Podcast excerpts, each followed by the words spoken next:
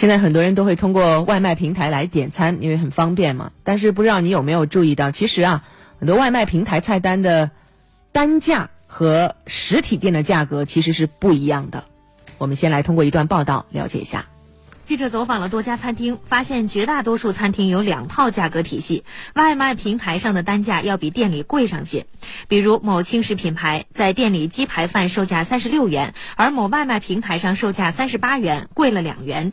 再以一家港式茶餐厅为例，店里叉烧饭售价二十六元，而外卖则需要三十四元，足足贵了八元。那个平台贵了，应该是外卖平台还要赚一点钱吧，所以适当提高一点点价格。可能商家觉得你点外卖的时候不会考虑那么多吧，就是想吃什么了就点什么，可能价格考虑的不是太多。记者随后致电了某外卖平台的客服电话，对方表示，他们也了解在自己外卖平台上很多菜品的单价要高于实体店的情况。商家那边后台的话是可以自行操作添加商品的，嗯，价格的情况下是他们那边定的，但是的话也不会超过百分之三十的，呃，超过提高百分之三十的情况下，我们这边系统也会监测到这个店铺一个违规行为，做出相应处理的。记者发现，实行线上线下两套价格体系的餐厅，在外卖平台上几乎都会有促销活动。他就是做活动，红包会多。我的意思就是说，您先点，点完了去结账，看看是有多少钱，不能以这个上面的原价为准。啊，是为了吸引消费。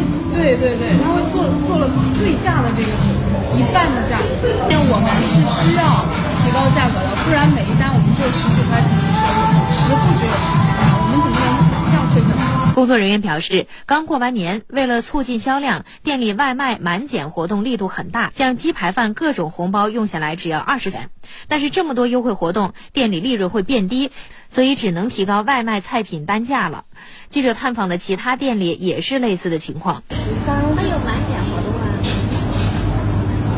哦，就是就是这个外卖上面的价格会比店里的贵一点。那肯定的，因为它得有满减活动的。法律界人士表示，按照法律规定，商家只要做到明码标价、保质保量，提高外卖价格并不违法。其实这也正常，想一想，羊毛出在羊身上啊，人家从餐馆里给你包装好，再请外卖小哥给你送过来，还算上外卖平台的抽成，价格不一样，非常正常。但是呢，这中间也涉及到一个，会不会有些人呃掉进外卖平台的红包的陷阱里呢？对，满多少减多少，再满多少减多少。所以希望大家是做到理性消费啊。很多时候捡来捡去，可能你这实惠其实也并没有得到，对吧？擦亮双眼吧。